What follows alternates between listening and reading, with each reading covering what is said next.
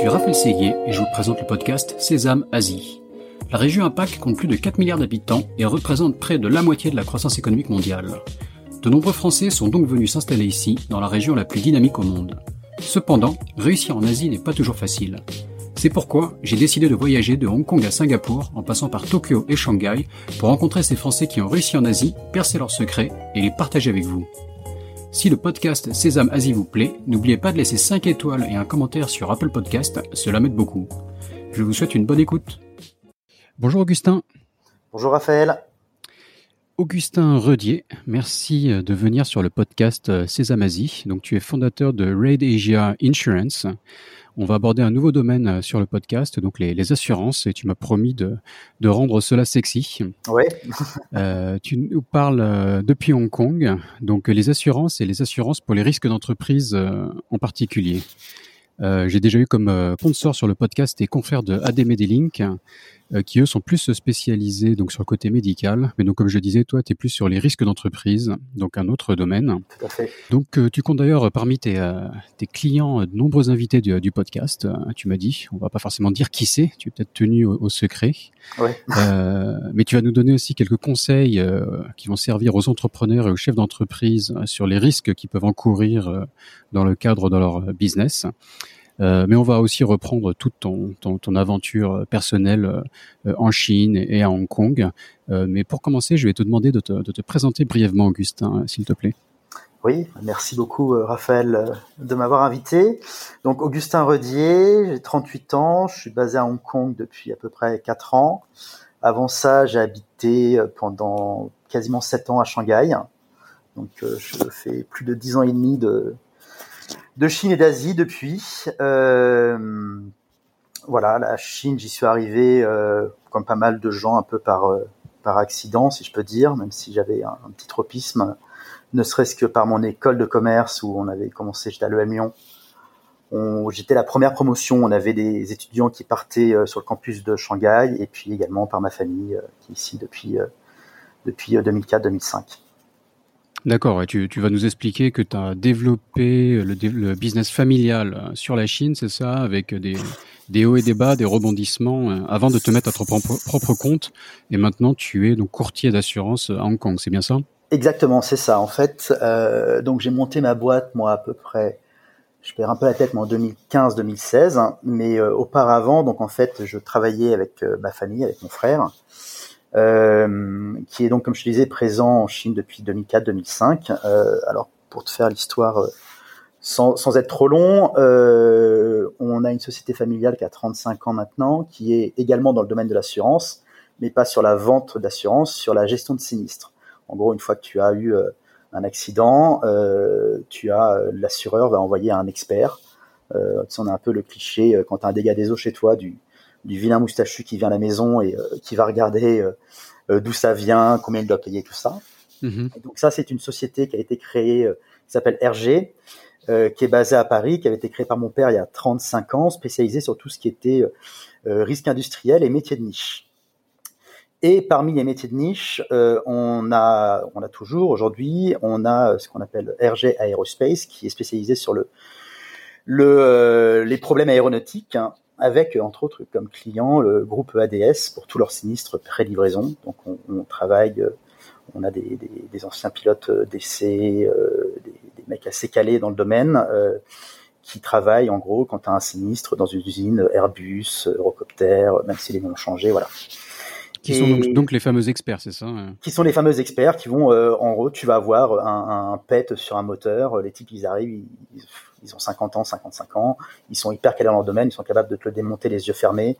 Euh, c'est voilà, c'est des, des, grands techniciens. On a T'as ça dans d'autres domaines, hein. tu vas avoir des types qui sont spécialisés béton, ça fait 30 ans qu'ils bossent dans le béton, ils sont capables de, quand tu as une structure qui s'écroule, de dire ok c'est le béton qui est défectueux, c'est tel truc qui déconne, voilà. T'as pas mal de métiers J'ai grandi dans, un, dans une famille d'assureurs et j'entendais souvent parler des experts et, et quand t'es enfant, tu te dis mais qu'est-ce que c'est que ces experts quoi le terme le terme. Ah ben, quand t'es enfant, c'est c'est sexy. T'entends expert, tu sais pas trop ce que c'est. Moi je disais, on me demandait ce que faisait mon papa quand j'étais euh, à l'école. Je dis il est expert. Expert en quoi? Ben, je sais pas, mais il est expert. euh, pourquoi, mais il s'y connaît quoi.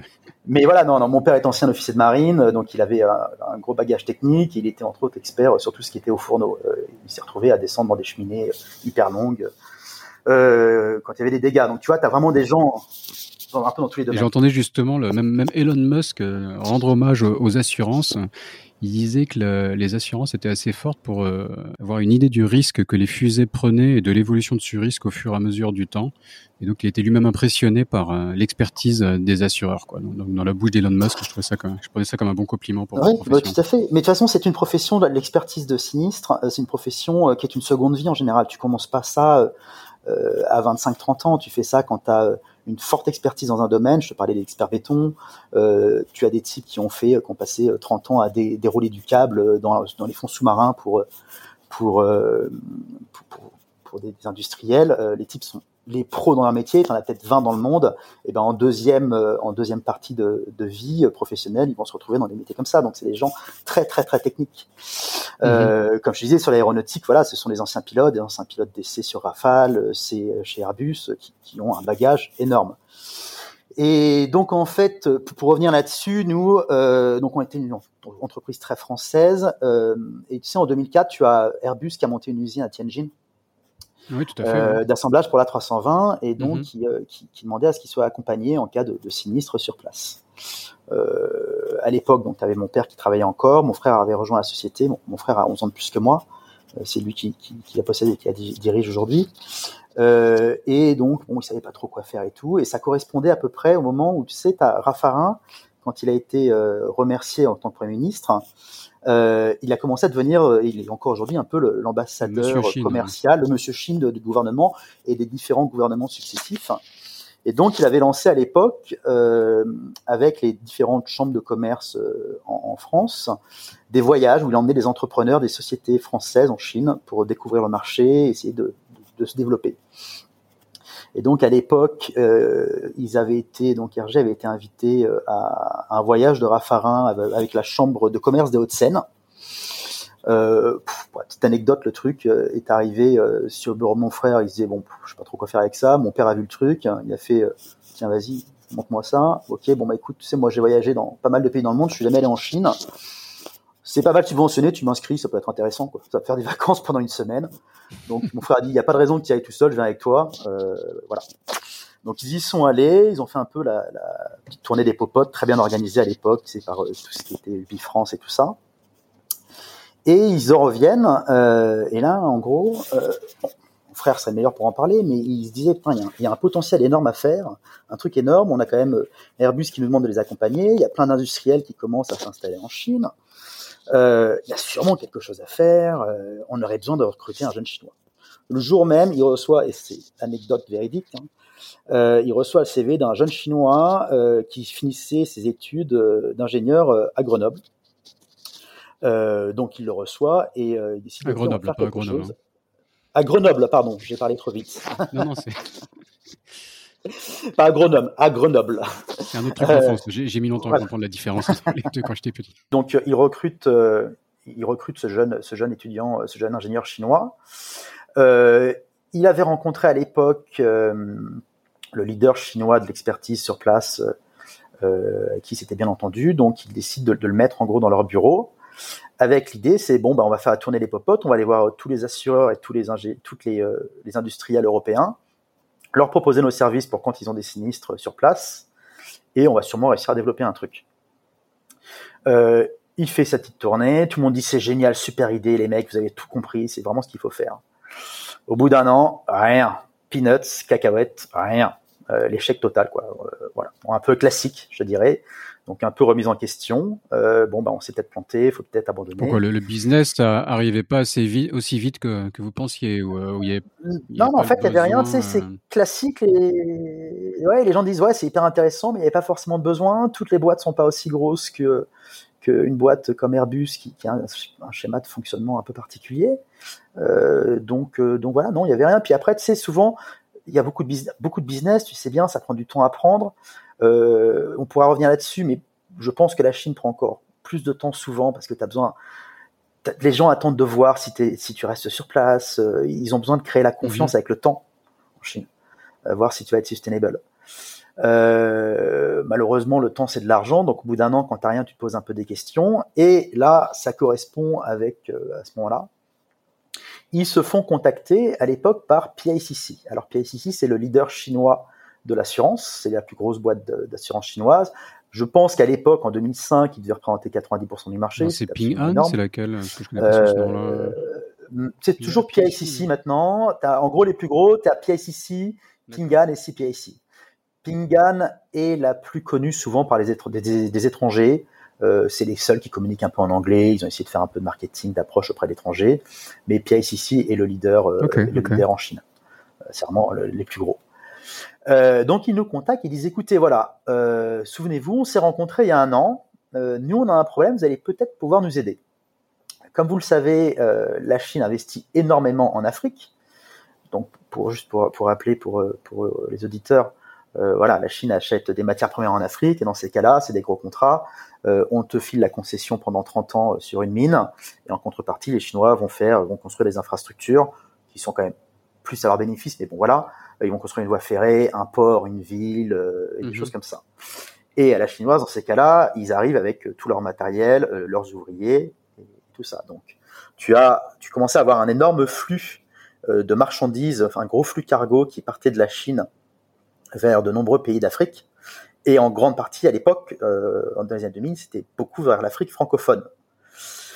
et donc, les, gens de PICC nous contactent et disent, écoutez, voilà, nous, en tant qu'assureur, on assure beaucoup de cargos, beaucoup de containers qui vont vers l'Afrique. Euh, on sait que l'Afrique est grandement francophone. On a pas mal de sinistres sur place à l'arrivée. Euh, et on a du mal à les gérer. Euh, alors là, on rentre dans les clichés absolus et ils nous disent en gros, voilà, les experts africains à l'arrivée, les mecs nous prennent pour des vaches à lait et nous surfacturent. Et en plus de ça, c'est des feignasses, ils ne foutent rien. On discute avec les experts africains, ils nous disent attendez, c'est bien gentil, mais euh, les Chinois, ils nous prennent pour des cons et, ils nous payent pas. donc tu vois les clichés absolus dans les deux sens. Et donc l'idée, c'était un peu de, dire bah tiens, on va retrouver un, autre modèle, on va on va gérer, on va créer un réseau d'experts euh, euh, dans toute l'Afrique. Et avec notre ingénieur chinois qu'on a à Shenzhen, on va monter une équipe de coordination. Avec l'idée, en gros, c'est que euh, un assureur chinois, où qu'il soit, qu'il soit à Pékin, euh, euh Chengdu, euh, n'importe où, il a qu'un seul point de contact qui est à Shenzhen, qui lui parle en chinois, qui peut lui sortir un rapport en chinois, mais avec des normes internationales.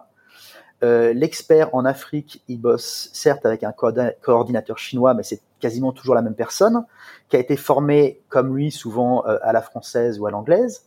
Euh, qui peut lui parler en français ou en anglais, parce qu'il y a également euh, l'Afrique anglophone, euh, et avec tout ce qui est gestion, voilà, des paiements et compagnie. Et là, bah là pour le coup, ça a marché, ça a cartonné.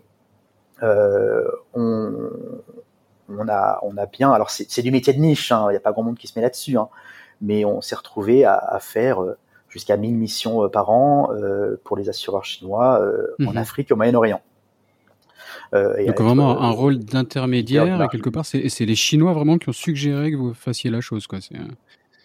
Mais qui nous ont demandé et puis après tu vois il y a toujours c'est toujours pareil ça va faire 15 ans par moment on va retourner les voir ils vont dire ah, attendez euh, en fait c'est trop cher de passer par de la, faire de la coordination de passer par l'intermédiaire on va le faire nous-mêmes puis un an et demi après ils reviennent vers nous et, ils redemandent à ce qu'on bosse pour mhm. eux parce qu'ils n'y arrivent pas euh, c'est quand même il y a du management interculturel c'est très compliqué hein, tu, tu, tu, sais bien c'est quand même quelque chose de, de particulier euh, puis, puis tu as un manque clairement de, de, connaissances des deux côtés. Euh, euh, du côté des assureurs chinois, avais, alors ça a progressé, mais c'était un marché, un marché très très jeune euh, encore à l'époque, avec une moyenne d'âge qui, je pense, dans les équipes était de 26 ans. Euh, donc les gars, bon bah ils sont curieux, ils ont envie d'apprendre, mais ils ont jamais voyagé et puis ils n'ont pas d'expérience professionnelle. Euh, et même des assurances comme du cargo, c'était très très récent. Euh, pour donner un exemple à quel point le marché de l'assurance chinoise est très très jeune, euh, ce que je dirais la base de chez Base, qui est l'assurance auto, qui est euh, voilà, tout le monde a, c'est pour les trucs auxquels tu penses, c'est obligatoire que depuis 2004 en Chine. On pouvait conduire sans assurance Donc, en Chine en 2004 quoi. Je, ne sais même pas comment ça marchait, mais il n'y avait rien d'obligatoire. Encore aujourd'hui, tu vois, tu as, plein de business, mmh. tu n'as rien d'obligatoire. Donc, euh, donc euh, non, ça s'est bien développé, ça a très bien marché. Et moi, je suis arrivé en Chine. Euh, donc, tu étais déjà là-dedans, toi, en fait, ou comment tu viens t'insérer dans, ce, récit, toi? Non, alors moi, j'étais pas du tout là-dedans. mon frère, c'est un moment qui me disait, ah, tu, moi, je serai toi à la fin de mes études, je serai toi, j'irai voir ce qui se passe en Chine. Euh, j'étais à l'EM Lyon en formation en finance, euh, comme tous les petits cons de, de, de mon âge. Je, je visais, je, je, rêvais du VIE à New York ou à Londres. Les, auditeurs qui sont encore à l'EM Lyon apprécieront ton commentaire. Non mais voilà, non mais on, on, on est un peu des. Moi j'ai fait, j'ai fait les DAC à pas loin. Ils m'ont refusé à l'EM Lyon, j'étais à l'EDEC. Donc le, le, le, petit, le petit. Ah bah, de toute façon, en général, quand tu vas à l'EDEC, c'est. aussi. Je, je, me reconnais. Voilà, t'as connu ça, voilà. Mais euh, c'est bien. Ah, je crois que ça vient de passer au-dessus, justement. Donc, euh... il y a de la concurrence. mais... mais très beau campus. Hein, là, je, quand je passe à la j'ai trouvé le cadre, le cadre très sympa. Quoi. Oui, d'ailleurs, je crois, je, je, ah, je crois qu'on en change d'ailleurs. Euh, mais bon, bref. Euh, non, mais donc, tu vois, je rêvais de ça. J'ai commencé par bosser chez BNP Paribas, où je faisais du M&A euh, en interne pour le compte de BNP Paribas. Pour te faire simple, donc ça, j'étais à Paris. En 2010, on a tous été dégagés, toute mon équipe a été dégagée. En même temps, on va être très honnête, on ne servait absolument à rien. Non, mais voilà, moi je pense que tous ces grands groupes, malheureusement, tu as souvent des sureffectifs. Pourtant, quand, quand, quand, tu dis BNP, euh, MNE, etc., c'est assez impressionnant, quoi. C'est assez prestigieux, mais là, tu casses le mythe. Là. Ouais, je suis pas resté très très longtemps et, et, après chacun, on est tous différents. Il y a des gens qui sont vraiment faits pour les grands groupes. Là, je me suis rendu compte aussi à ce moment-là que moi, j'étais pas fait pour un grand groupe, j'étais plus pour un côté un peu touche à tout, euh, mhm. un peu entrepreneurial. Je me, reconnais aussi là-dedans. Et, euh, et, mais comme beaucoup d'entre nous euh, qui sommes arrivés en mhm. Chine, sincèrement. On est quand même nombreux comme ça. Et donc, tu vois, c'était, je me souviens, c'était le 10 novembre 2010. Euh, mon frère partait faire une tournée en Chine euh, en fin décembre ou début janvier, je sais plus, il m'avait proposé d'y aller éventuellement avec lui.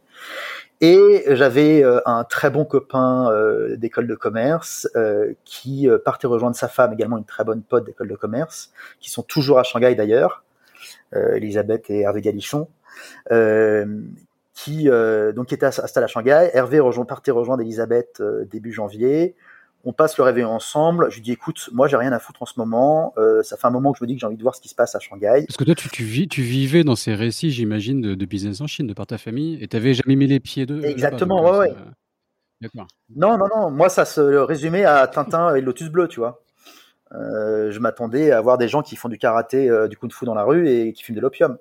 Euh, bon, j'exagère un peu, mais, mais euh, voilà, non, non, j'avais vraiment, je savais pas du tout où j'allais. Et je me suis dit, bon, bah, je vais y aller passer dix jours, je vais tenir compagnie à mon pote qui s'installait, qui ne savait pas trop où il allait, puis essayer de rencontrer du monde. Je suis arrivé, je suis littéralement tombé en deux jours, je suis mhm. tombé amoureux de la ville. Je me souviendrai toujours, j'ai fait, je suis arrivé le dimanche, le mardi soir, je dînais avec le, le, frère d'un de mes meilleurs amis qui habitait encore à Shanghai à l'époque. Il me fait faire la tournée des Grands Ducs, hein, et je me souviens, mais genre à minuit et demi, j'étais les yeux grands ouverts tu as peut-être connu à l'époque le Baba Joba euh, dans je concession. Euh, c'était le, le, 88, mm-hmm. une boîte qui était folle. Et je dis mais mais c'est fou ce truc, je reste là quoi. Donc euh, mais bon Shanghai, Shanghai de l'époque j'ai connu, c'est vrai que c'était super sympa quoi. C'était magique, non ça, ça a changé quoi. C'est plus c'est plus aussi fun qu'avant j'ai envie de dire. Ou peut-être qu'on a vieilli. C'est assez teasé. Peut-être il doit y avoir un peu des deux, mais non, mais c'était quand même, euh, il y avait comme une énergie que... il y a 10 ans à Shanghai et c'était tellement cheap. On, on était jeunes, faut dire, et que quand tu arrives, t'es stagiaire, t'es VIE, tu étais le, roi du pétrole. Enfin, il y avait, un côté magique. Ah, mais c'était le Wild Wild East. Hein. C'était dingue. C'était dingue. Et euh, bah donc, tu vois, voilà, au bout de ces dix jours, je suis revenu. J'ai dit à mes parents, euh, bon, bah, je suis désolé, je me casse. Euh, je suis parti, j'avais un peu d'argent. Je me suis installé à Shanghai. J'ai commencé par prendre des, cours, de chinois en intensif. Et je cherchais du boulot sur place et tout. Euh, j'ai commencé à avoir une proposition au bout de deux trois mois euh, mais alors pas à Shanghai, à Hong Kong euh, et en banque euh, privée. À ce moment-là, je me casse pour quelques jours en Europe pour le mariage d'un copain. Je vois bien sûr ma famille et je déjeune avec mon frère. Il me dit alors t'en es où? Je lui dis écoute là j'ai une proposition éventuellement, mais ça me chiffonne. Là franchement quand je vois ce qui se passe là-bas, j'ai plus envie de me mettre sur un truc un peu entrepreneurial. Il y a tellement de trucs à faire, t'as envie de toucher à tout, c'est fou. Et là, il me dit, écoute, c'est peut-être le moment, euh, nous, ça marche très bien avec l'Afrique, il y a des choses à développer, euh, on pense à monter une JV sur place, euh, il faudrait qu'on ait quelqu'un euh, et tout, ben, peut-être qu'on tu devrais nous rejoindre. quoi.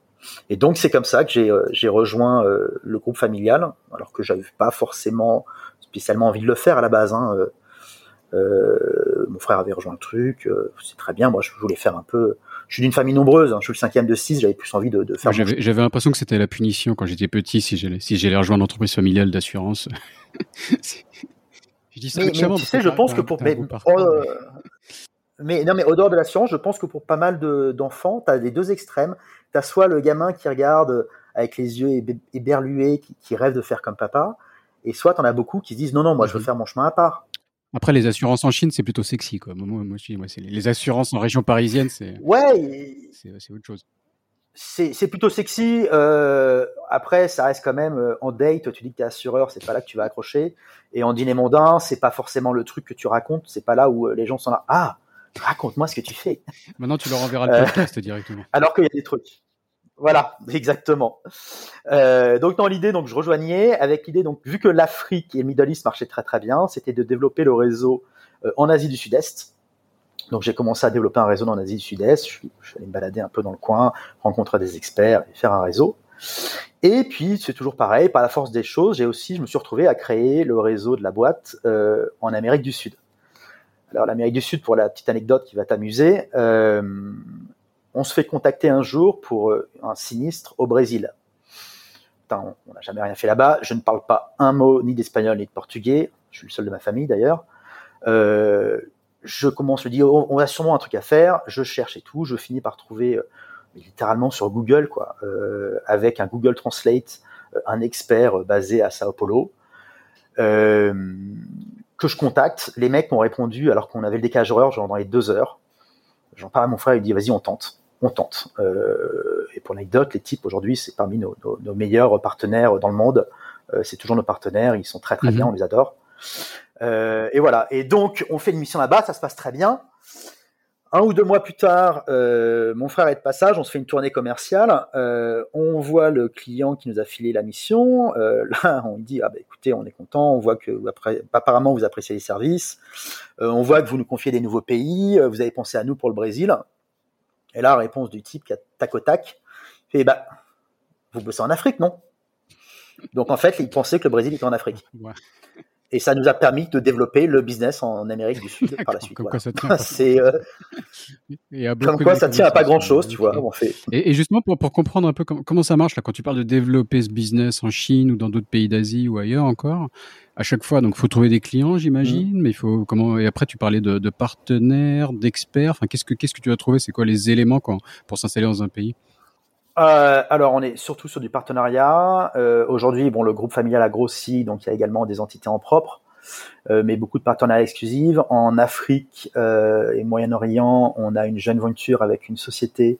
Euh, alors là, ça, je rentrerai pas dans les détails, c'est très précis, mais euh, qui est ce qu'on appelle un PNI Club et qui est présent depuis 150 ans en Afrique. Donc il y a des correspondants partout.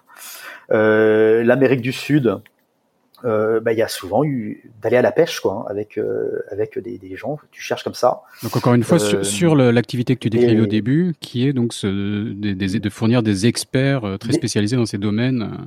Voilà, sur le ah, cargo, sur le marine cargo, sur, le transport. D'accord, Toujours sur ce domaine, on est toujours sur ce domaine. De toute façon, à l'époque et encore aujourd'hui, quand tu parles de risques internationaux, 90% euh, du, du, marché de l'assurance internationale, ça va être du cargo, ce qui est logique, mhm. euh, c'est le transport. Après, c'est du local hein, quand tu fais euh, souvent. Donc l'Amérique du Sud s'est développé comme ça, et puis on a eu après également des demandes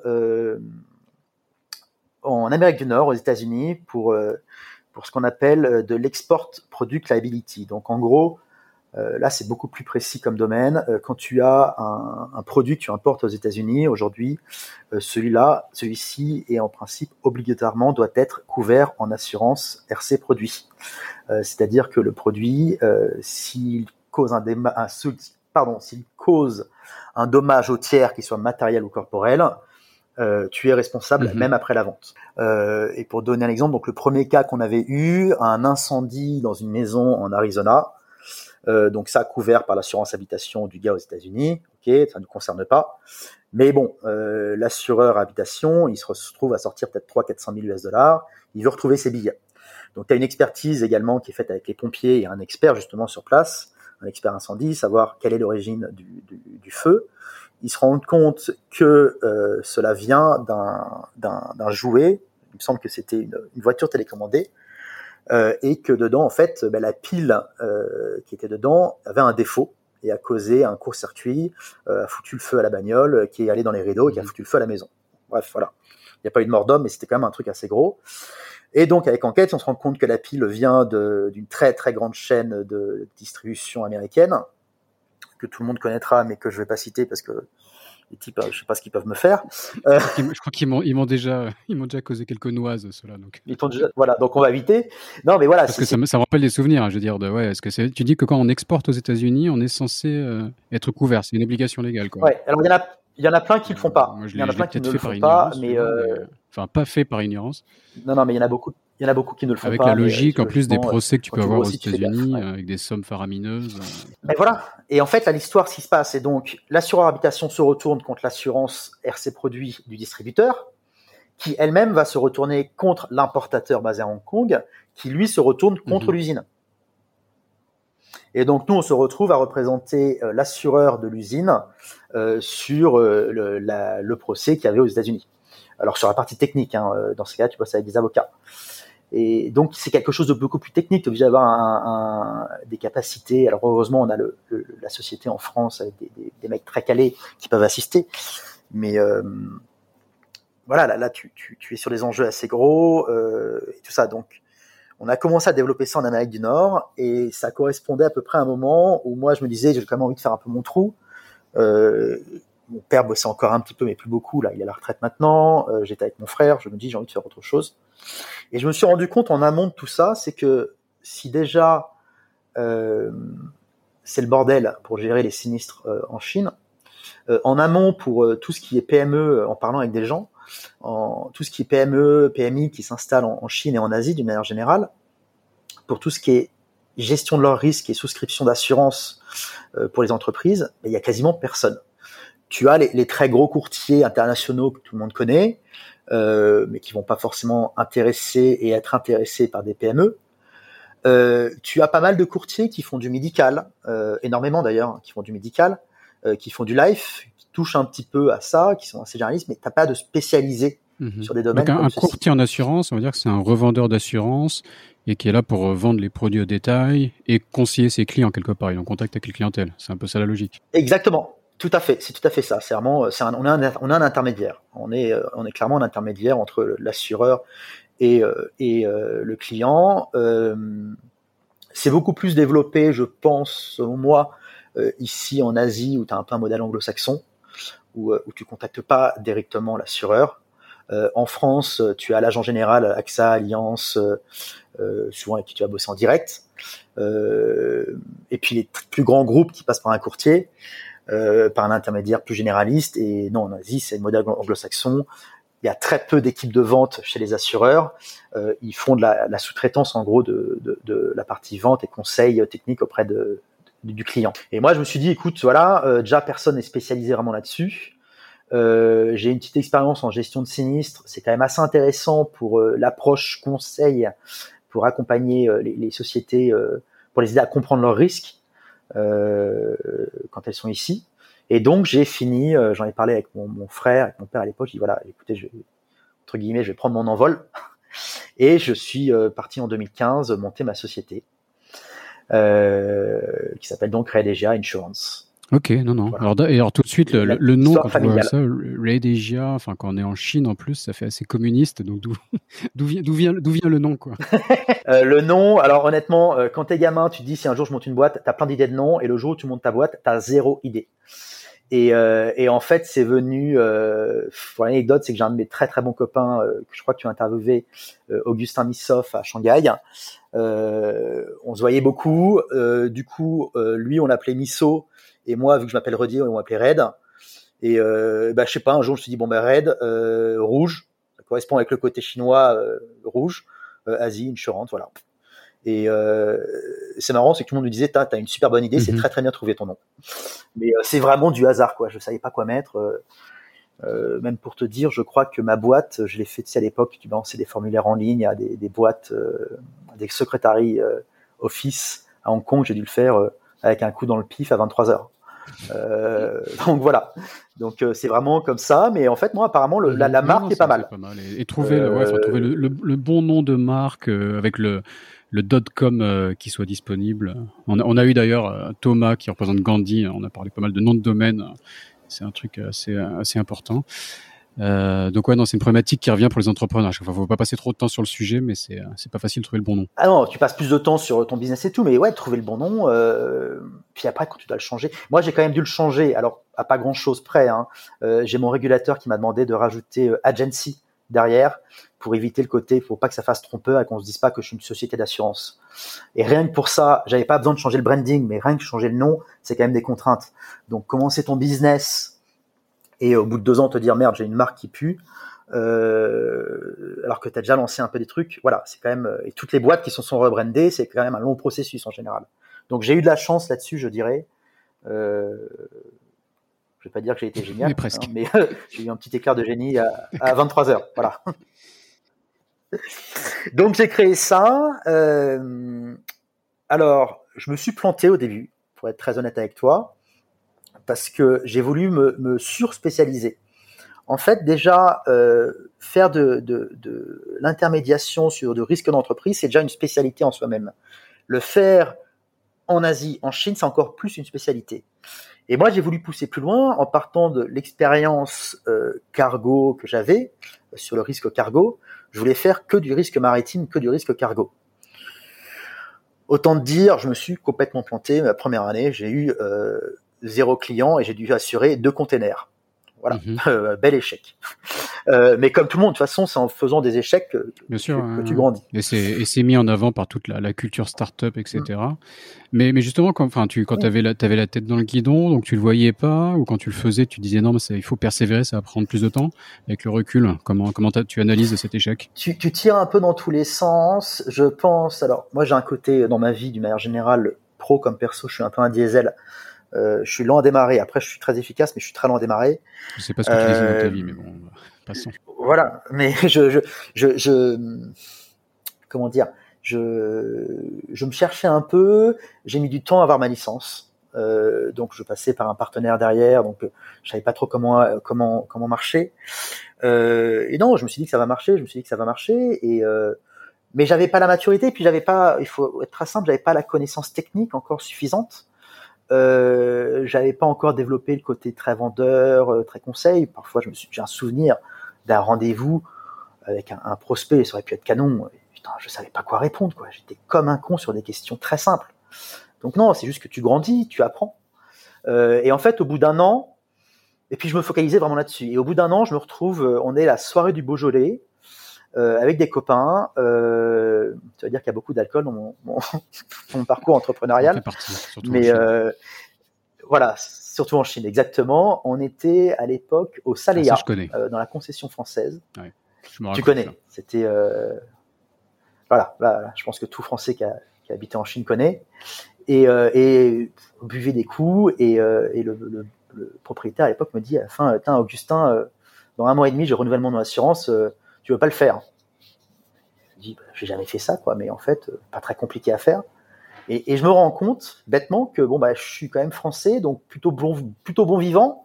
J'aime bien bouffer, j'aime bien boire, je connais pas mal de restaurateurs et tout, et en fait, c'est pas très compliqué à aller chercher, donc euh, bah, j'ai peut-être un truc à faire. Et donc, en fait, je me suis, c'est là où j'ai eu le déclic. Commencé par le compliqué avant de revenir vers le simple. Se focaliser. Euh... Mais ouais, en fait, t'as plein de choses à faire. T'as plein de copains qui ont euh, de copains ou de connaissances qui gèrent des boîtes, qui ont leur boîte, euh, qui gèrent des petits bureaux, bah, il y a l'assurance du bureau à faire. Euh, les restaurateurs, il y a pas mal de trucs à faire. Euh, à ce moment-là, je me retrouve, mais quelques mois après, deux trois mois après, à, aller à, Hong Kong. Je passe une semaine à Hong Kong. Je récupère enfin ma licence. On me présente des restaurateurs. Pareil, les trucs, voilà, j'en chope quelques-uns. Je me dis merde, mais en fait, voilà, j'ai trop cherché à focaliser, à spécialiser. Alors que, mine de rien, je pense que j'étais plus au courant des risques d'un restaurateur que, que d'un bateau. Euh, parce qu'il y a beaucoup de bon sens de, de trucs. Et voilà, donc euh, au bout d'un an, j'ai commencé à, à, à, creuser un peu, à travailler là-dessus, à faire pas mal de, de petits risques. Hein. Euh, du coup, t'as tout qui souffre, quoi. Et, et puis, au bout d'un an et demi, deux ans, je me suis rendu compte que si j'avais, je dirais, 80% de ma clientèle à l'époque qui était à Shanghai et en Chine, j'avais 80% de mon chiffre d'affaires qui se mhm. faisait à Hong Kong. Donc je me suis dit, il y a un truc qui déconne, euh, on va peut-être inverser. Euh, donc j'ai commencé à aller pas mal en, à Hong Kong, j'y allais au moins une semaine par mois, et puis euh, jusqu'à faire la bascule, euh, à venir m'installer à Hong Kong. Cette logique de chiffre d'affaires en Hong Kong. Alors parce que c'est aussi une des idées que j'avais à la base en créant mon business, c'est que tu as, toute une partie de, de, risques d'entreprise qu'on appelle les liabilities, euh, donc euh, le risque produit, les risques professionnels, le risque de mandataire, euh, dirigeant d'entreprise, euh, où tu as une grosse expertise à Hong Kong. Après, ce qui se passe, c'est que tu as quand même énormément d'entreprises étrangères, si ce n'est la majorité. Euh, elles se retrouvent en fait à avoir le décisionnel et l'opérationnel qui sont en Chine continentale, à Shanghai par exemple, mais qui ont toute la partie financière qui passe avec leur limited à Hong Kong. Or, dans ces cas-là, ce qu'elles font, c'est qu'elles couvrent la holding à Hong Kong, et ça couvre tout le reste du business, euh, que ce soit euh, la WOFI qui va être en Chine, euh, une filiale au Vietnam et compagnie. tu vas faire une entreprise qui fait de l'import-export de meubles.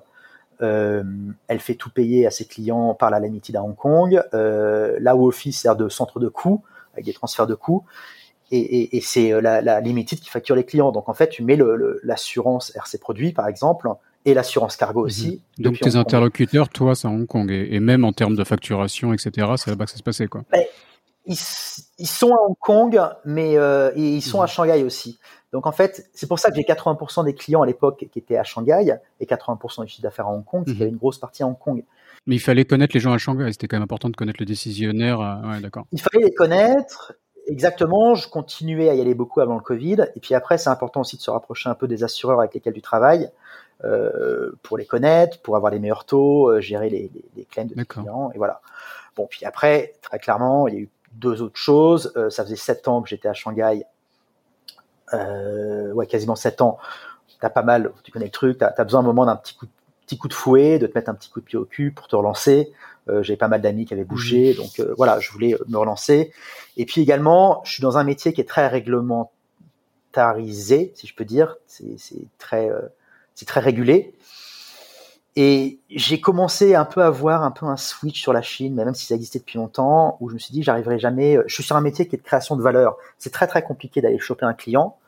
Euh, tu fais pas forcément euh, des grosses des grosses commissions dessus, euh, mais sur le long terme, en fait, c'est vraiment un, métier. Ça va être intéressant au bout de 5-6 ans d'avoir un beau portefeuille. Euh, c'est pas comme sur du life où tu vas faire, tu vas avoir une grosse police d'assurance euh, vie et mhm. faire une grosse commission d'un coup. Euh, c'est pas comme du médical où, euh, où, ça peut être beaucoup plus rapide. Euh, voilà, moi c'est sur un métier de création de valeur et donc j'ai quand même besoin d'un tissu réglementaire assez stable. Et j'ai, je préférais bouger pour le coup à Hong Kong où tu as mine de rien, c'est quand même le seul euh, entre guillemets état de droit dans toute l'Asie euh, où mhm. tu as le common law euh, pour l'instant. Euh, mais bon, non, je pense qu'il va rester. Où tu sais que si tu as un conflit avec un, avec un local, si tu es dans ton bon mhm. droit, tu gagneras. Donc voilà, moi je voulais quand même être un truc, vu que je suis sur, sur du long terme, j'ai une vision de long terme sur mon business, je cherche pas à sortir du cash tout de suite. Euh, c'est toujours bien, hein, il, faut, il faut faire de l'argent, tu as besoin de faire de l'argent pour faire créer, vivre une société. Euh, voilà, donc Hong Kong avait, avait tout son sens de bouger ici. Est-ce que tu peux comparer les deux, je veux dire, d'avoir cette, cette, expérience à la fois d'avoir été entrepreneur à Shanghai et à Hong Kong? Comment, comment tu comparais euh, C'est alors déjà Hong Kong coûte beaucoup plus cher, donc tu as quand même beaucoup plus, je trouve, la pression euh, de devoir sortir du cash, de devoir euh, de devoir dégager dégager du profit, dégager de l'argent assez vite. Donc d'être c'est peut-être aussi le problème que j'avais au début. Tu sais, je disais que je me plantais au début à Shanghai, c'est que tu mets du temps, euh, tu, tu t'as pas besoin de grand chose pour vivre. Hein. Bon, ça, les prix ont augmenté, mais t'as pas besoin de grand chose pour vivre, mhm. donc tu vivotes un peu et tu dis ah c'est pas grave, ça viendra plus tard. Euh, c'est le guanxi, euh, c'est du long terme. Oui, c'est clair, c'est du long terme, mais à un moment t'as pas le choix. tu veux vivre, il faut être capable de sortir, de sortir de l'argent. Tu as un loyer personnel à payer, tu dois quand même vivre un minimum. tu prends un bureau, c'est plus cher. un staff mine de rien, est beaucoup plus cher à Hong Kong, euh, même si bon, les, ça, a tendance un peu à changer parfois. Ouais, malgré l'évolution, plus le côté en, termes de taxes, quand même, moins, moins de taxes payées à Hong Kong. Donc, quand même, la différence est marquée de ton point de vue. Voilà. Ça, ça, oui, en fait, pour à l'époque, ça avait quand même beaucoup plus de sens, clairement. Euh, la, la, différence, était, enfin, c'était beaucoup moins cher en Chine. Je pense que ça mhm. évolue. Hein. Euh, et tu vois quand même pas mal de gens avec les, la réforme fiscale qui commence au 1er janvier 2022, euh, de gros salaires où les boîtes commencent à les bouger à Hong Kong, parce que limite en les augmentant de 40%, ils coûteront moins cher à Hong Kong qu'en mhm. Chine. Euh, voilà. Donc euh, non, tu as ce côté-là où je trouve que ça va, ça dépote beaucoup plus et je dirais il y a un côté parfois beaucoup plus professionnel à, à Hong Kong. Euh, alors le côté très qui a beaucoup de charme en Chine, c'est beaucoup le, le, le chabudo, mamahoho, euh, tu te démerdes. Euh, c'est un peu à la one mhm. again parfois. Euh, tu as beaucoup de sociétés qui se créent, beaucoup de petits entrepreneurs, mais qui sont vraiment dans des zones grises. Euh, moi, au bout d'un moment, j'ai un côté un peu homme de droit, si je peux dire, et j'aime bien avoir un truc carré. Et à Hong Kong, t'as pas, t'as pas la place à la mhm. zone grise tu es obligé d'être assez carré rapidement. De un, parce que tu dois sortir du cash, et de deux, parce que tu te fais vite rattraper par la brigade, euh, parce que tu as une réglementation très claire, très précise et tout.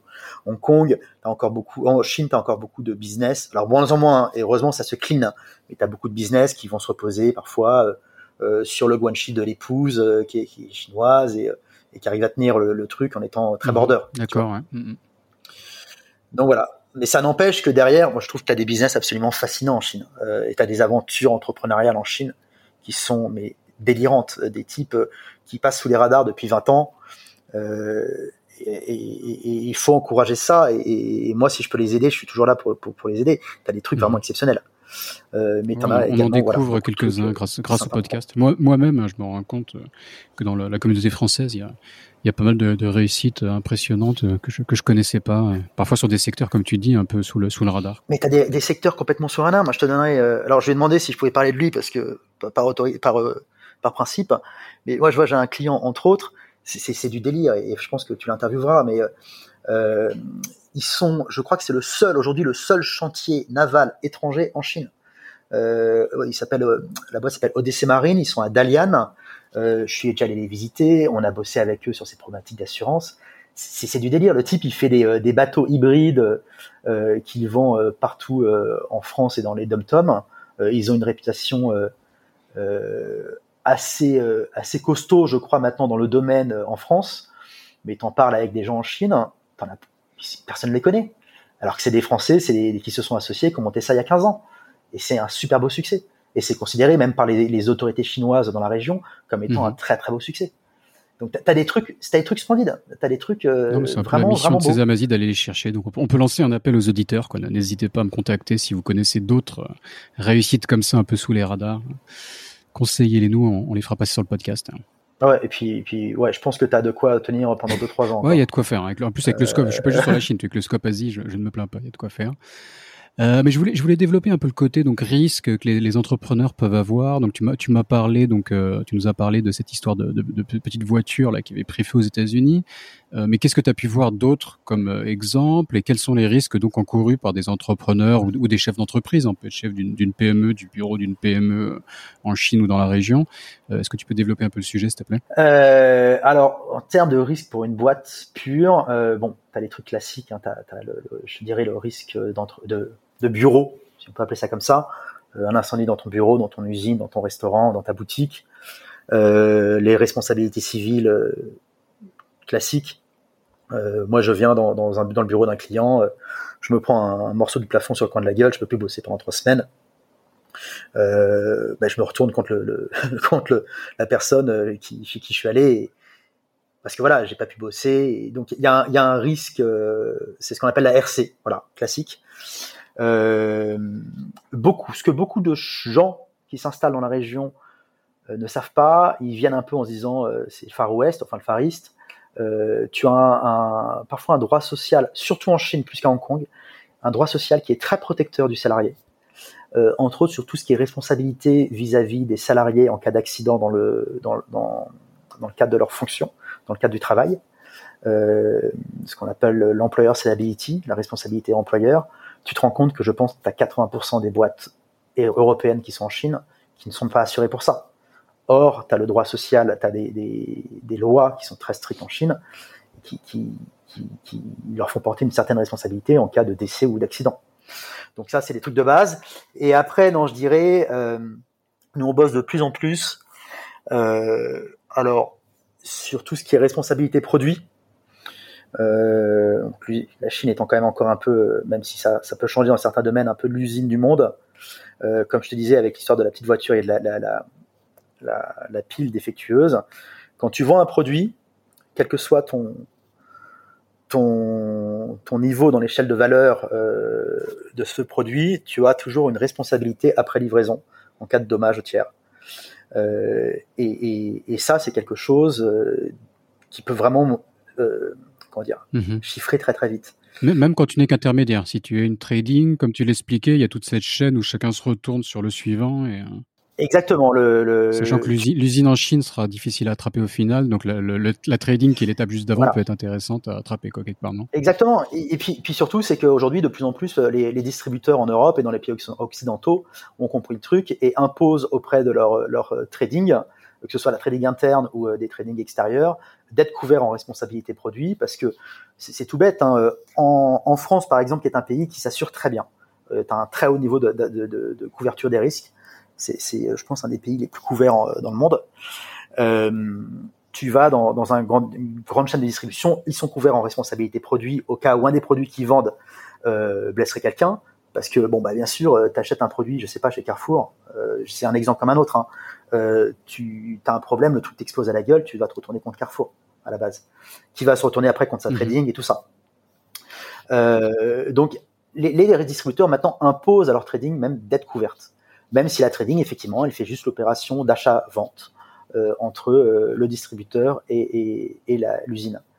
Et tu te retrouves parfois avec des trucs énormes. Euh, je te ferai une, anecdote. Alors ça, c'est plus sur un, sinistre qu'on a géré avec RG, un truc en sériel qui va peut-être faire peur un peu à tous ceux qui sont adeptes de la cigarette électronique. mais on s'est retrouvé avec je ne sais combien de. à un moment, on était à 2-3 sinistres par mois. Euh, de batteries euh, de batterie de cigarette électronique qui explosaient dans les poches. D'accord. Donc euh, tu te retrouves alors bon dans un, dans un endroit assez sensible. Ah ouais, c'est ben, le truc ouais, le truc qui surchauffe et tu te retrouves alors quand tu vois le rapport, quand tu avais le rapport d'expertise qui tombe sous les yeux, c'est assez rigolo. Puis après, tu penses, tu dis non, c'est pas rigolo. Mais tu te retrouves avec des photos où tu vois un jean avec à côté un caleçon, les deux sont posés avec un énorme trou au niveau de l'entrejambe, tout cramé. Donc en fait, le type, il a, je, vais être hyper vulgaire, je suis désolé, hein, mais le type avait sa cigarette électronique dans, dans la poche, tranquillement, il se baladait, puis il a une couille à sauter, quoi. Euh, et, ça, ça, ça, peut, ça peut te coûter très cher. la technique, est bon commercial. Quoi. Voilà. Exactement.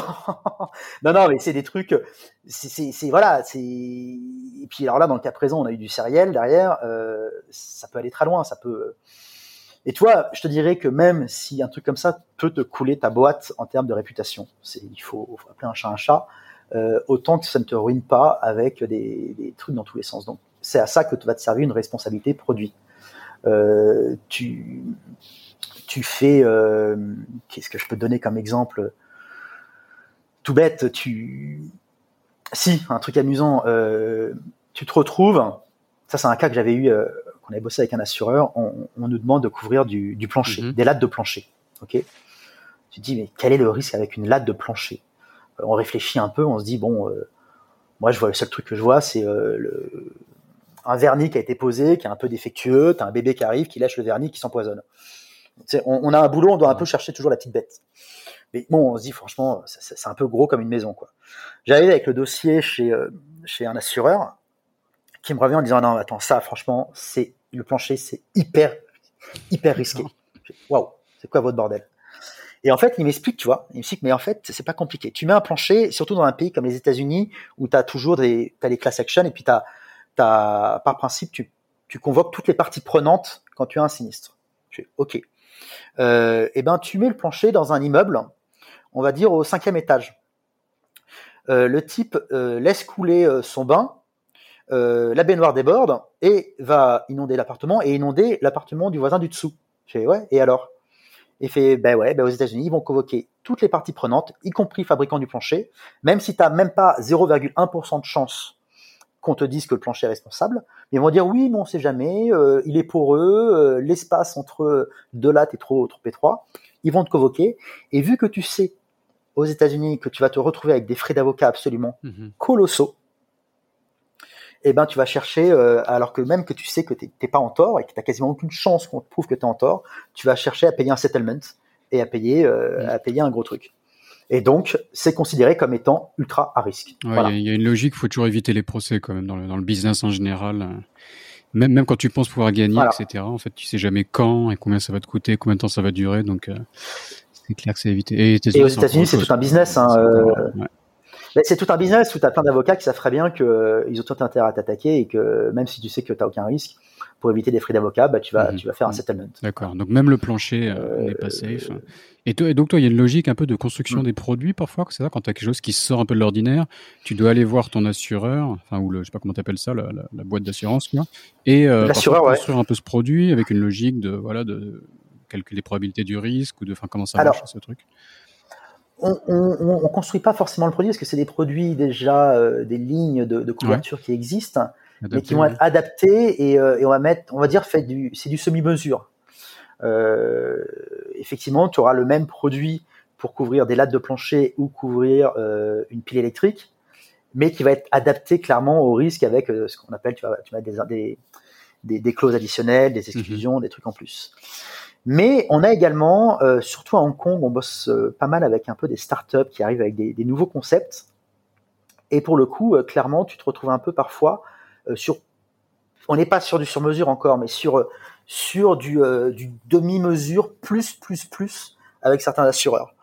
Là, je bosse en ce moment sur un cas où très clairement, on, on, a un dossier qui, qui a été hyper bien préparé avec le client et tout, mais c'est sur un produit en digital qui est tellement nouveau, tellement neuf, que euh, on va même faire faire une démonstration euh, avec avec l'assureur pour que l'assureur comprenne bien, euh, comprenne tous les enjeux d'un nouveau risque qui n'existait pas jusqu'à présent, et, euh, et, et éventuellement trouver des nouvelles clauses. Donc euh, ouais, ça, ça, ça, pousse un peu, un peu Mhm. plus loin dans ces cas-là. ouais. Et c'est assez amusant. C'est d'ailleurs ce qui est hyper enrichissant, je trouve, dans mon métier, c'est que du coup, tu touches à tout.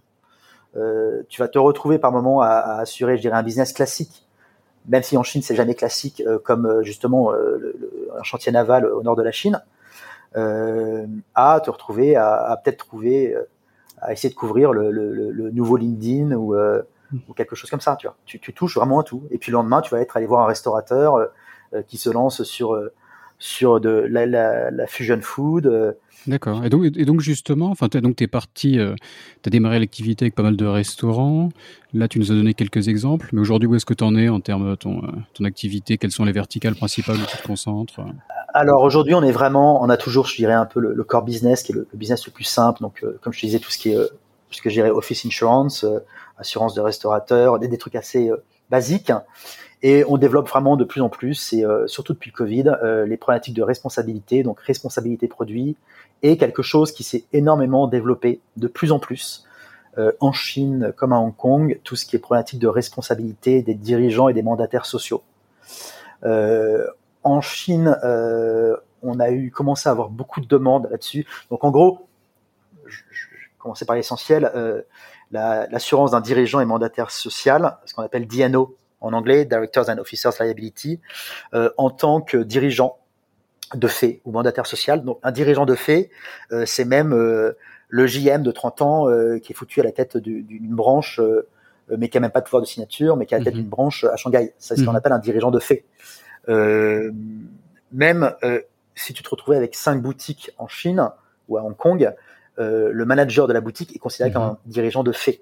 Euh, un CFO, un DRH, Avec un de risque Covid, quoi de, de que les gens attrapent le Covid au travail, par exemple Non, alors, la, logique. En fait, à la base, c'était avant le Covid. On a commencé à avoir des demandes en Chine. Euh, après une fameuse histoire que, que, que tous les Français de Chine connaissent avec une chaîne de boulangerie qui avait qui a, qui a Mhm. fermé il y a Ça 4-5 rappelle ans, Des souvenirs, ouais. Mhm. où les gens se sont rendus compte, voilà, ça rappelle des souvenirs et, et où les gens se sont rendus compte que que ben c'est pas ça qui va t'empêcher d'avoir une assurance comme ça, c'est pas forcément ça qui va t'empêcher d'avoir des emmerdes avec les, autori- les autorités. Euh, mais ça, au moins, ça va couvrir un peu tout ce qui est amende et frais d'avocat. Et en gros, quand tu es en Chine, tu as quand même un tissu réglementaire qui est un peu euh, folklore parfois. Euh, donc, tu es quand même en risque quand tu te retrouves à signer tes comptes. T'es jamais à l'abri qu'un concurrent ne fasse pas une dénonciation calomnieuse et qui t'attaque en ton nom propre. Ça rappelle aussi des souvenirs, ça. Euh, quand tu es une start-up. Et pas, et pas qu'en Chine, hein, même Mais voilà, non, mais t'as ça, Je sais que c'est un, un Ah, sport. assez- Pas moi personnellement, mais j'ai eu quelques récits. Non, mais t'as as, pas mal de trucs. J'ai un copain qui me disait, enfin, je, peux, je pense que je peux citer l'industrie, hein, c'est sur du, du laser quest, donc à Taïwan, c'est facile de retrouver qui, hein, mais que euh, en termes de justement de, de régulation, d'être conforme aux normes, etc., il fallait, il fallait qu'il soit impeccable parce que il se- la, la concurrence serait là pour le balancer euh, au moindre truc. Enfin, plus que mal de trucs, euh, à chercher la Eh petite ouais, bête pour c'est le, des trucs. voilà, pour le, pour le faire sortir du marché quelque part. Quoi. Non, mais ça, ça, ça, voilà, c'est, il faut vraiment se couvrir et il faut être ultra carré. Donc même, et le problème, c'est que même en étant ultra carré, t'es jamais à l'abri euh, euh, du truc à la con. Hein. Tu vois, je te disais, l'histoire du plancher, c'est complètement débile, euh, de mon point de vue. Hein. Mais euh, bah, t'as tout intérêt à être couvert pour couvrir les frais parce que t'as, t'as, t'as un hurluberlu qui a envie de t'emmerder. Voilà. Et, sur des trucs comme ça, euh, en Chine, toi en tant que dirigeant mandat- mandataire social, t'as intérêt à être couvert. Euh, ça peut très bien être, je pousse loin, hein, euh, l'usine.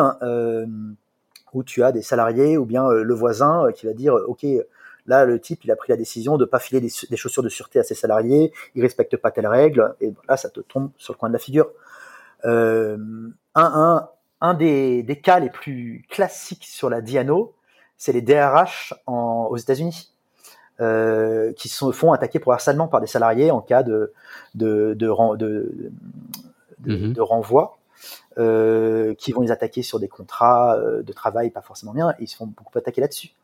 Euh, quelque chose qui est énormément demandé, c'est quand tu as une, un petit business qui commence à lever du cash, tu te retrouves avec des actionnaires extérieurs. Donc toi, tu n'es plus au base, tu as ton business, tu ne rends des comptes qu'à toi-même. Là maintenant, tu as euh, des actionnaires euh, qui te mandatent pour gérer leur pognon au mieux pour un objet bien précis et ben, eux-mêmes peuvent se retourner contre toi parce qu'ils considèrent que, que tu as fait des conneries. Euh, donc là, il faut te couvrir, il faut te couvrir. Donc là, la Diano a commencé à être... Les gens s'en sont rendus compte avec cette fameuse histoire de, de, de boulangerie en Chine il y a cinq ans. Et pendant le Covid, on a eu beaucoup de demandes. Euh, entre autres, oui, je pense que tu as eu un peu une peur, parfois irraisonnée, si je puis dire, hein, mais parce que mais comme tout business, on savait pas trop où on allait. Là maintenant, je pense que tout le monde, ça roule un peu plus. Mais on se disait, mais merde, si je me retrouve euh, avec des salariés qui chopent le Covid euh, parce qu'ils sont au bureau, alors que euh, si ça se trouve, on était censé faire du 50-50 dans les équipes, qu'est-ce qui m'arrive? Est-ce qu'on peut pas me tomber dessus?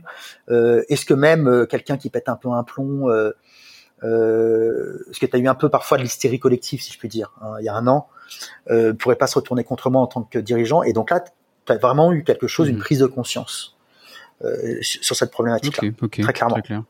Donc la, la Diano, c'est vraiment le truc qui s'est énormément pour nous développé euh, pendant le Covid. Et l'autre chose qui se développe pas mal, alors ça c'est indépendant du Covid, si, si même il y a toujours un lien, c'est tout ce qui est risque cyber. D'accord, ouais.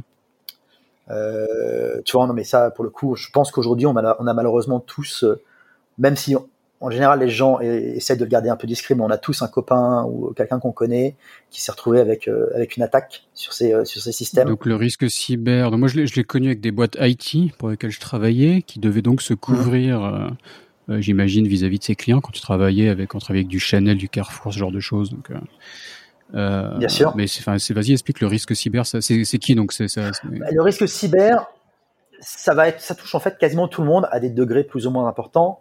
Je te dirais que le degré le plus important, c'est si jamais tu te retrouves avec des serveurs et que tu héberges des données de tes clients sur tes serveurs, tu te fais hacker, tu perds les données de tes clients. Là, c'est quand même assez Ouais. lourd. Euh, mais ça va, euh, même pour, pour, pour, pour des boîtes, des petites boîtes comme les nôtres, tu te retrouves avec un, un type qui arrive à choper sur le et, et c'est très instructif d'ailleurs ce que tu ce que tu quand tu vas sur le sur le darknet, on m'a fait visiter un jour, on va montrer un peu. Euh, qui va retrouver des codes secrets de d'un de tes salariés et qui va réussir à hacker les boîtes mail et qui va te faire bah, de l'arnaque au président. Le, le- le- le grand classique. hein. Tu sais, d'ailleurs, il y avait eu un film avec, euh, euh, j'ai oublié son nom, mais un film sur un franco-israélien comme ça qui faisait des arnaques au président, qui arrivait à, faire sortir du cash de, de, de banque uniquement, alors à l'époque par téléphone, mais maintenant c'est des choses qui se font par email, sans souci. Donc ça, c'est vraiment c'est ce qu'on appelle du cyber risque. Euh, Mmh. on a eu des exemples, euh, enfin dans la, dans la presse récemment, de, de demandes de rançon, rançon en bitcoin qui ont été payées, etc. Là, il y a eu des exemples très récemment, quoi. Donc, euh, Ah, mais t'en as plein, t'en as plein, et, et, et puis c'est vraiment, Ça, c'est un truc, avant même d'ailleurs de, de, prendre une assurance en risque cyber, qui de toute façon ne t'empêchera pas de te faire hacker, mais va au moins essayer de te couvrir, couvrir les coûts qu'il y a derrière et tout ça. Euh, couvrir euh, la situation d'urgence, parce que dans ces cas-là, il faut agir très vite et être, accompagné par les bonnes personnes. Donc là, pour le coup, tu as quelques assureurs qui ont mis en place des produits et qui derrière ont des véritables équipes techniques qui sont là pour assister les, les quand tu te fais attaquer et permettre de retrouver la main le plus vite possible. Euh, mais tu, tu, tu, tu, as entre autres un Français ici, euh, euh, Timothée Grange qui, qui, qui, fait ça, qui fait de, de l'audit euh, pour les, les, les boîtes de, de, leur risque cyber. Il te fait une analyse, il te sort le, le, tout ce qui a, tout ce qui est data de ta boîte qui transite sur le dark web, mhm. c'est du délire. C'est du délire. Tu, moi, il m'avait fait une démonstration. De, de ta boîte personnellement. rendu compte de, non, de pas de ma boîte. Enfin, s'il avait fait ma boîte, je me suis rendu compte qu'on était très propre et ça m'a fait plaisir. Euh, en même temps, il n'y a pas grand-chose à cacher. Euh, C'est-à-dire, c'est pas, pas forcément des grosses boîtes, quoi. Des, des, petites, moyennes boîtes peuvent avoir des informations qui. qui ah non, les, sur les, le, les, petites boîtes, les petites boîtes sont les premières cibles. Hein. Et puis, je te ferai un truc tout bête. Euh, tu fais une boîte qui a 50 personnes. Ok, euh, à 50 personnes, logiquement, tu arrivé à un niveau où c'est plus forcément le dirigeant qui euh, valide tous les paiements le soir euh, avec le, compte en ligne. Tu vois, ça peut être délégué au comptable, qui une personne de confiance et compagnie t'arrives euh, par deux trois trucs et tout à, choper des codes, à contacter la personne, à lui faire peur, et c'est là où t'arrives d'ailleurs à la fameuse arnaque du président, à, à, le pousser à, à, faire un virement en urgence. Mmh. Oui, on, on, pense que ça va jamais nous arriver, mais il y a quand même des exemples qui prouvent que même des... Et je crois que les petites boîtes, c'est 90% des attaques. C'est très clairement. Donc, t'as beau avoir euh, euh, un antivirus, des process que tu mets en place avec tes équipes, euh, et compagnie. Enfin, S'assurer, mais en tout cas, comme tu dis, de, de commencer ne serait-ce que par de la formation, etc., qui ne doit pas être forcément euh, tellement fait. Ouais. C'est aussi, euh, il faut aussi, faut aussi prévenir, j'imagine, le risque. Mais... Ouais. Et il faut le prévenir. Okay, il faut le prévenir. Okay, très bien. Façon, euh, tu sais, moi, je me suis pris euh, personnellement une, une assurance cyber euh, ouais. il y a même pas un mois et demi. Pourtant, je pense que je suis quand même dans le métier, je fais attention. Après, tu me diras que les, les enfants de cordonniers sont ouais. toujours les plus mal chaussés. Oui, moi j'ai une assurance médicale que depuis 4 ans, donc voilà, je devrais pas le dire, mais faut pas que mes parents l'entendent, sinon je me ferai engueuler. Euh, mais euh, non, tu vois, je l'ai fait, je me suis rendu compte que bah, j'avais pas d'antivirus, par exemple. Ouais. Donc j'ai été obligé de le mettre en place pour avoir ça.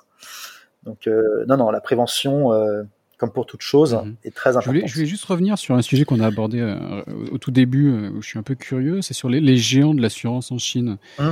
Donc, on a parlé de Ping An, qui oui. est bien connu. Il y a PSCC, c'est ça? PICC. Ouais, donc après, enfin moi je connaissais aussi, enfin je sais pas des Djongo Rancho, il y a quelques, euh, et tout ça, je regardais un peu, c'est des géants. Enfin je crois que ça fait partie des entreprises avec les plus grosses capitalisations euh, boursières au monde, euh, mais qu'on connaît assez mal.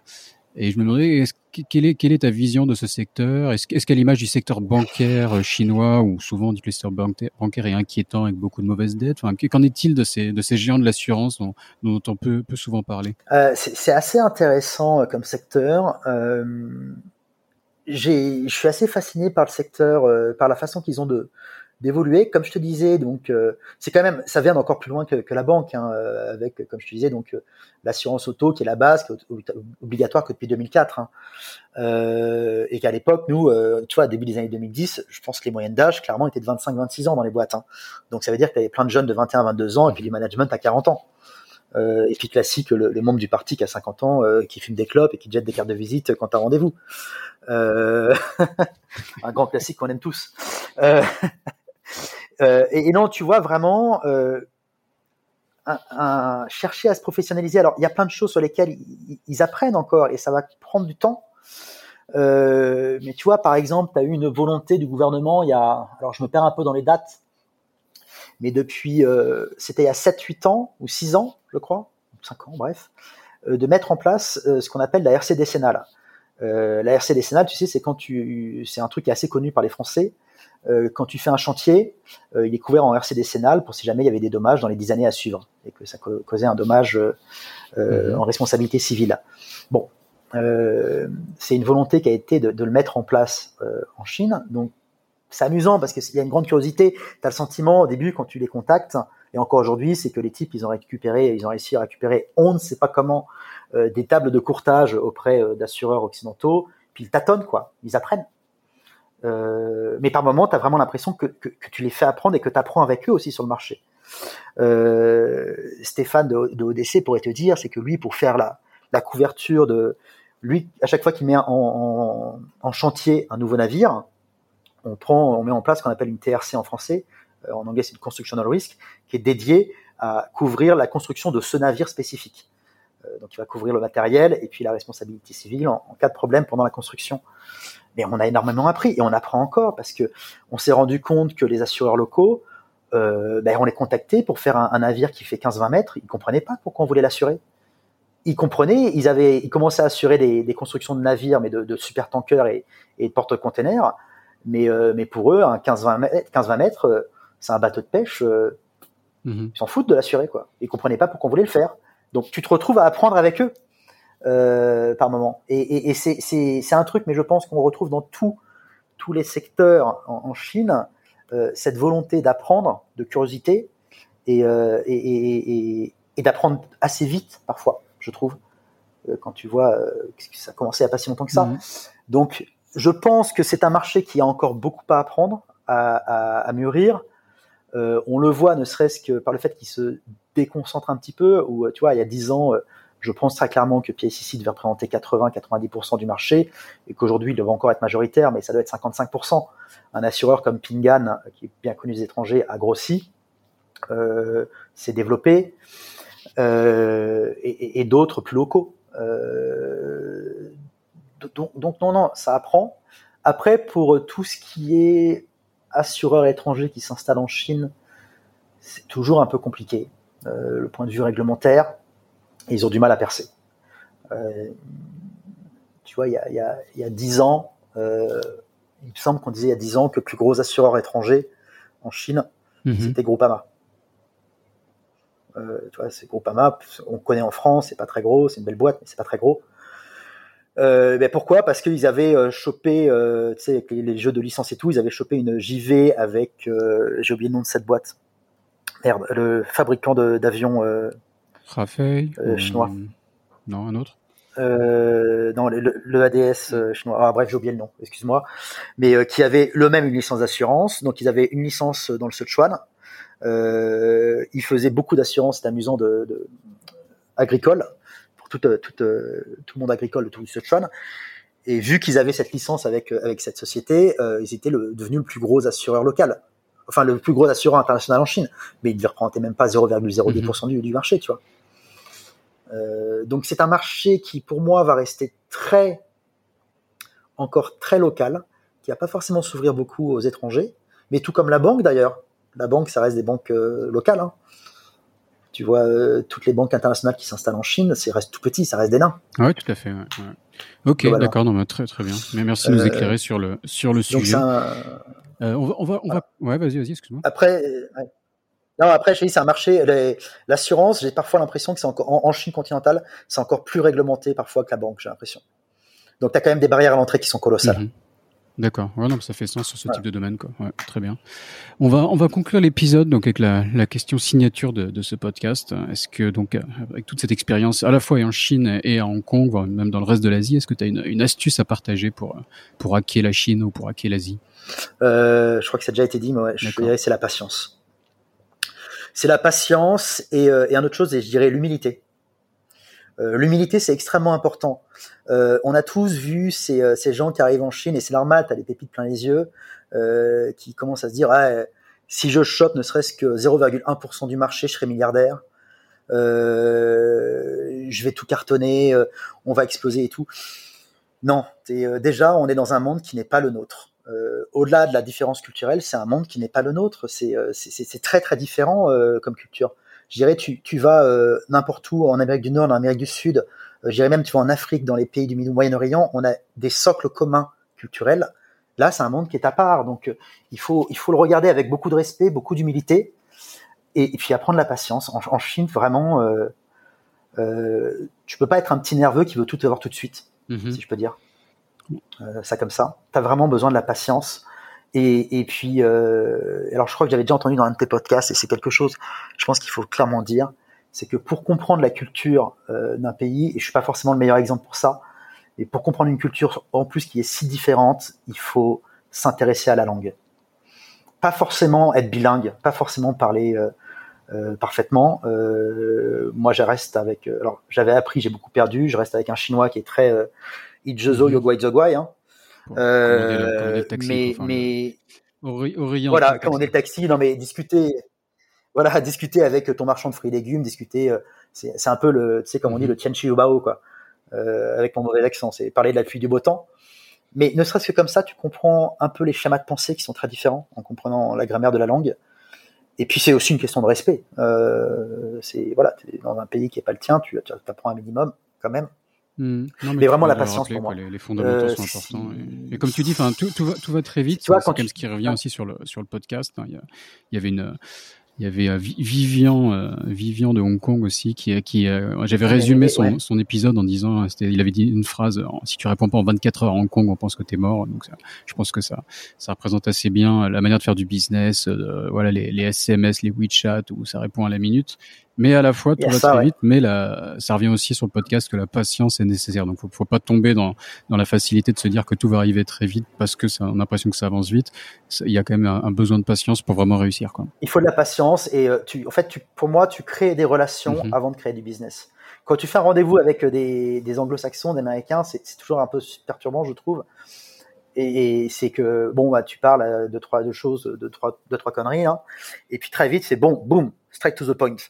Euh, non, t'apprends vraiment à, à, à créer une relation, je trouve. Et moi, j'apprécie hein, euh, ce genre de choses. Tu crées une relation avant de faire du business. Mhm. Et ça prend du temps. Ça prend du temps.